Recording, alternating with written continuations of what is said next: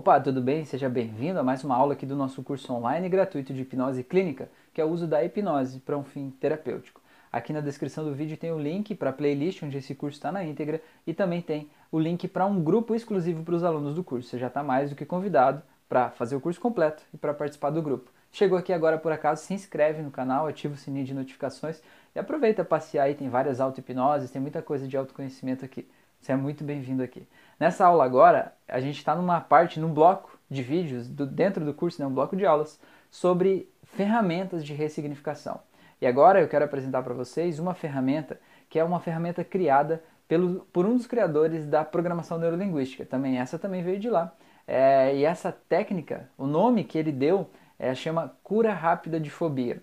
É, um detalhe importante só que eu quero dizer é que aqui no Brasil, é, curandeirismo é crime pelo Código Penal. Então a gente não pode curar ninguém. Ninguém pode prometer cura nenhuma. Aqui no Brasil a gente não promete cura de nada. Você não pode colocar lá, ah, eu vou curar a sua fobia de avião. Não, isso é curandeirismo, é crime, né? Previsto pelo Código Penal, inclusive.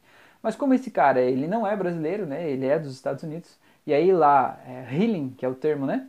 É, é possível, então ele, ele, a gente traduziu desse jeito. Mas é, eu só estou dando esse esse pequeno detalhe aqui para que você não, né, não, não troque os pés pelas mãos aí, não é porque eu falei, né, eu não vou dar o nome errado da técnica aqui, só para evitar o termo cura, e eu também não vou deixar de te explicar como se é, cura fosse algo normal aqui, porque não é assim que a gente trata. Então, a gente sempre trata como controle, como tratamento, como forma de compreender, como né, forma de controlar, enfim, mas não necessariamente curar algo, né? A gente não fala assim.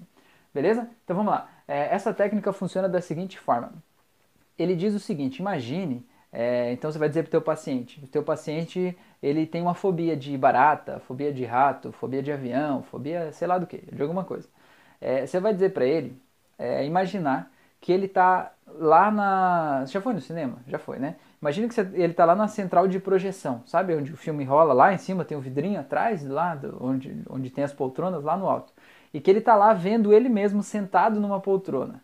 Né? Certo? Ele está vendo ele sentado numa poltrona. E esse ele que está sentado na poltrona está assistindo lá na tela do cinema um, um filme, um vídeo sobre a vida dele mesmo, né? Dele próprio.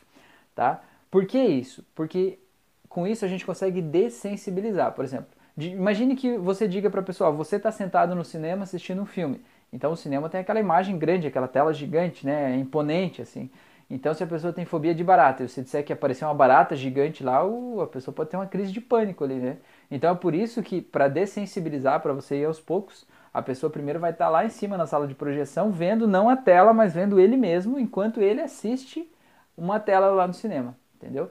E naquela tela de cinema vai estar tá passando de forma já desfocada, de forma já meio sem cor, preto e branca, vai estar tá passando a imagem do, do objeto da fobia dele, do, do, da coisa que, que causa esse, esse medo dele, né?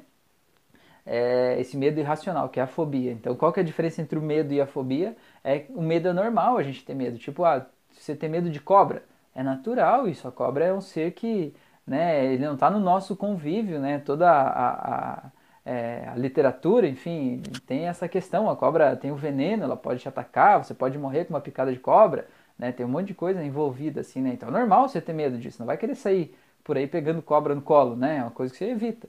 É, agora, quando esse medo vira irracional, ele te impede de ter uma vida plena, ele te faz tomar atitudes irracionais, aí isso é uma fobia, né? Isso é que atrapalha a tua vida de seguir. Então é importante você distinguir essas duas coisas para saber se o que o teu paciente sente é realmente uma fobia, não é só um medo natural, né? Que medo todo mundo tem, é normal isso aí, tá? É, então o que você vai fazer? Imagine que ele tem fobia de barata, tá? Então ele vai estar tá lá na sala de projeção, vendo ele mesmo sentado na poltrona, assistindo uma cena em que ele passou por uma situação ruim com uma barata lá naquela tela de, de cinema, mas lá a imagem já vai estar desfocada, preta e branca, meio sem vida, meio sem cor, meio com som abafado, e você já vai dando os comandos, inclusive quando ele abrir aquela imagem, de que ela vai ficar ainda mais desfocada, ainda mais preta e branca, ainda mais abafada, né?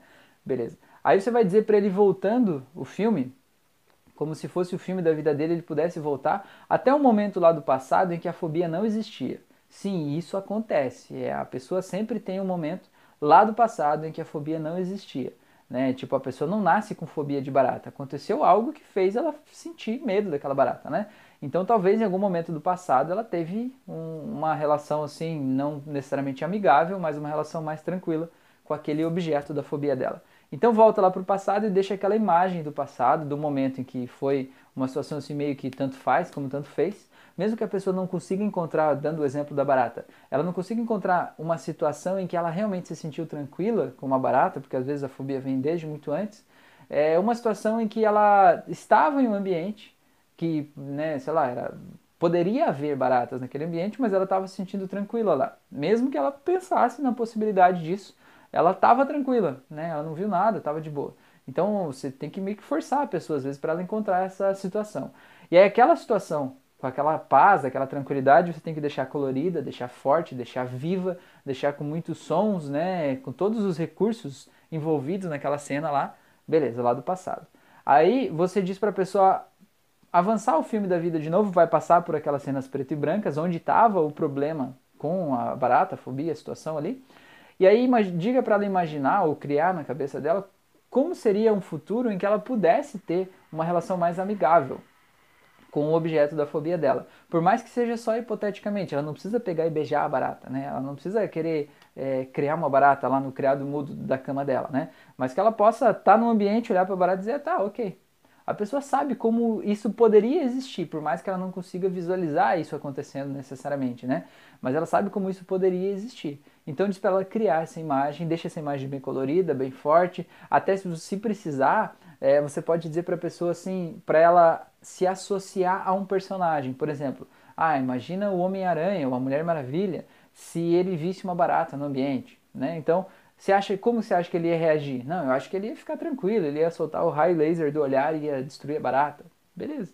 Então, se diz para ele imaginar isso, e quando ele imaginar essa cena acontecendo, para ele se associar ao Homem-Aranha Homem ali, ao Superman, ou Mulher Maravilha, seja lá quem for, para ele ver o mundo a partir dos olhos daquele personagem, porque com os olhos daquele personagem ele consegue viver aquela cena sem a fobia, certo?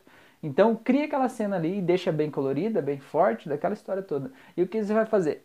Basicamente, você vai dizer para ele que ele tem o controle na mão dele, que ele vai voltar ao filme, vai passar pelas cenas preto e branco e vai chegar lá naquela cena colorida antes da fobia acontecer. E depois ele vai passar o filme para frente de novo, vai passar pelas cenas preto e branco e vai chegar de novo nessa cena colorida do futuro aí dele livre de tudo isso. Ele vai ficar passando esse filme, passando e voltando, e você vai modulando a partir do jeito que ele volta e passa, qual é a reação dele, porque assim, quando a cena está colorida, a pessoa está tranquila. Aí quando passa pela parte preta e branca, geralmente ela franze um pouco até se fecha, depois vai para colorida, ela se abre de novo. Aí quando passa pela preta e branca, ela se fecha de novo e se abre de novo. E assim vai, né? Até você vai fazer ele ir e voltar até a hora que ele passar pela preta e branca, de boa, sabe? Cada vez mais rápido, indo e voltando. E a pessoa, a hora que passar pelo preto e branco, ele nem franzia a testa, mas quer dizer que já dessensibilizou. É isso que é dessensibilização, né? Você vai pegando coisas boas e põe uma coisa ruim ali no meio e de repente aquela coisa ruim ela fica menos sensível, né? Então vai dessensibilizando. E aí a hora que você viu que tá, tá tranquilo, que ele tá conseguindo passar por ali, pergunta para ele: "E aí, você já pode sentar lá na cadeira do cinema em vez de você olhar você mesmo enquanto assiste o cinema, você aceita se ver lá como sendo você olhando para a tela do cinema? Por quê? Porque, como eu falei, no começo, se você botasse ele lá, pode ser que aquela fobia fosse muito forte, né? Então você deixa ele mais longe, assim você vai dessensibilizando aos poucos, traz ele um pouquinho mais para perto. Tá de boa? Tá tranquilo? Beleza. Se ele aceitou, volta e passa, faz ele voltar e passar o filme na mente dele várias vezes. Lembrando que a parte ruim tem que estar preto e branca, desfocada, com som baixo e tudo mais, para ele dessensibilizar isso dessensibilizou, beleza. Aí a hora que ele já tá mais tranquilo, você pode, se você quiser, você pode pegar aquela cena do futuro e dizer para ele imaginar agora, naquela cena do futuro, ele deixando de ser o, o Homem-Aranha, o Superman, a Mulher Maravilha, seja lá o que for, como se ele pudesse sair de dentro desse personagem e ser ele mesmo lá. E você vai ver que ele já não vai ter a mesma reação diante do, da barata, ou seja lá do que for, porque ele já dessensibilizou, né? Aquela, aquela parte ali do meio, aquela parte que causava o medo, que causava o pânico, né? Aquela parte que você deixou preta e branca, ela foi dessensibilizada e era dali que vinha o pânico. Então ele vai conseguir se ver naquela cena sem esse pânico que vinha lá dessa memória do passado, entendeu? E aí ele vai ficar mais tranquilo, você vai deixar essa imagem mais forte, mais colorida, passa o filme de novo até que ele se sinta confortável. E aí naquela cena ali, é, quando você sentir que ele pode, sendo ele mesmo, estar na cena, na presença de um, de um animal lá, ou enfim, do que causa a fobia dele, o tratamento está completo ali naquele momento, né? É, que seja ele mesmo, né? Que ele não seja um personagem, que ele não seja, é, não tenha um subterfúgio ali para ele, é, é, digamos assim, dar conta daquela situação, né? Quer dizer que a memória que estava ali foi dessensibilizada. Beleza? Essa é uma das técnicas. Então, quando eu trato fobia, por exemplo, eu uso várias técnicas. Eu uso a do chocolate Godiva lá também. Eu uso aquela de criar telas lá, por exemplo, uma tela de vidro e jogar alguma coisa e quebrar aquela tela de vidro é, relacionada às memórias que a pessoa tinha. Eu coloco as coisas numa caixinha, jogo num, num, num vulcão lá, sei lá. Se você fez as minhas auto-hipnose, você vai ver. A questão é que você precisa criar uma metáfora para dizer para o subconsciente daquela pessoa o que você quer que ele faça, tá? Então, aproveitando essa deixa que eu estou falando aqui agora nessa aula sobre fobia, é, eu vou falar uma coisa sobre dessensibilização, que na aula de dessensibilização não falei, mas é, eu acho interessante eu falar aqui agora, antes tarde do que nunca.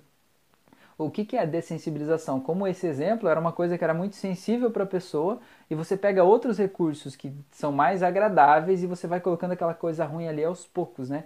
Então, um exemplo, por exemplo, uma criança que não come um determinado alimento né? Vamos dizer assim, ah, a criança ela não come cebola.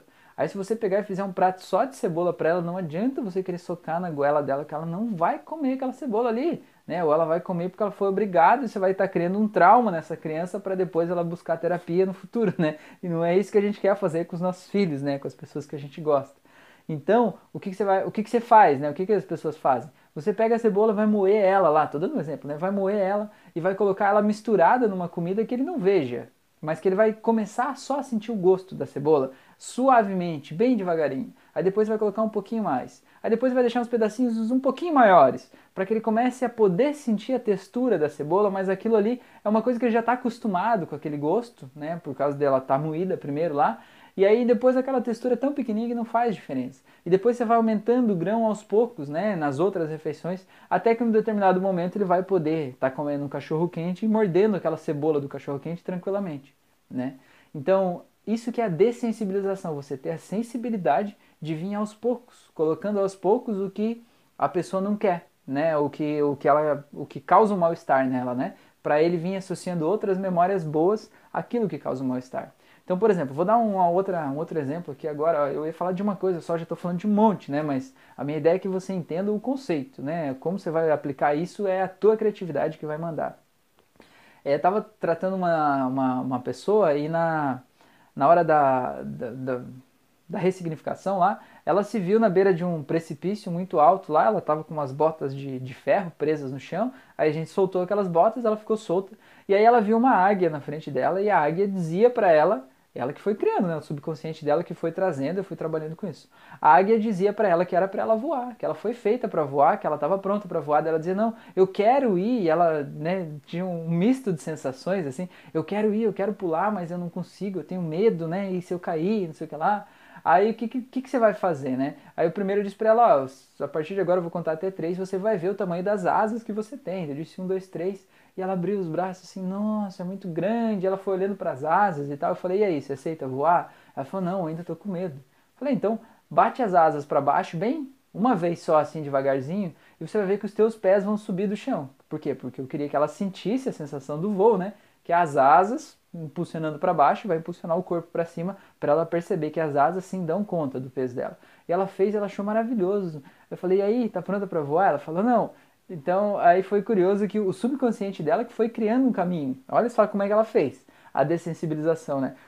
O subconsciente disse assim, olha, a águia está me falando que tem uma ponte, uma ponte de cordas e que eu preciso entrar nessa ponte. Eu falei, então vai. Se a águia está te falando, vai.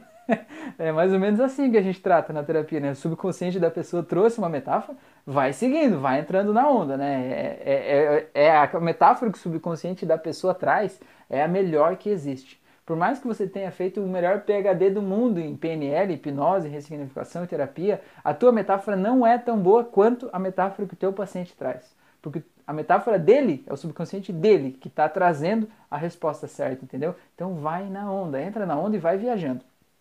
Aí ela pegou e entrou numa ponte e a águia estava lá voando na frente dela e dizendo para ela ir, e que era para ela caminhar. E dela foi caminhando e tal, eu falei, e aí, já pode voar? Ela falou, não, eu preciso ir mais um pouco. Dela foi mais um pouco, dela chegou no meio da ponte Daí ela, a águia disse para ela abrir as asas, ela abriu, ficou ali. Aí de repente as cordas começaram a se desfazer e a ponte começou a se desfazer. E ela estava se sentindo tranquila, porque ela estava em cima de uma nuvem, segundo ela. Tinha uma nuvenzinha ali embaixo do pé dela. Olha a dessensibilização atuando, né? A dessensibilização fez ela começar a, a sentir que as asas davam conta, aí ela foi caminhando por uma ponte, a ponte foi saindo aos poucos, certo? E aí ela ficou em cima de uma nuvenzinha e de repente a nuvenzinha era tão pequena que ela sabia que não era a nuvem que estava segurando ela, que ela estava ali parada porque ela é um pássaro. Né? E em um determinado momento ela decidiu voar e se sentiu preparada. Então eu trago essa metáfora, essa história, esse exemplo aí para você, para você entender as nuances né, da dessensibilização e entender que você precisa ter a sensibilidade de ver o que machuca a pessoa e aos poucos, né? Sem agredir, sem nada, sem causar nenhuma abreação, a gente vai falar sobre isso na aula específica disso, né? É, sem causar um novo trauma ali, mas dessensibilizando para libertar a pessoa daquilo ali. Beleza? Um grande abraço e até a nossa próxima aula.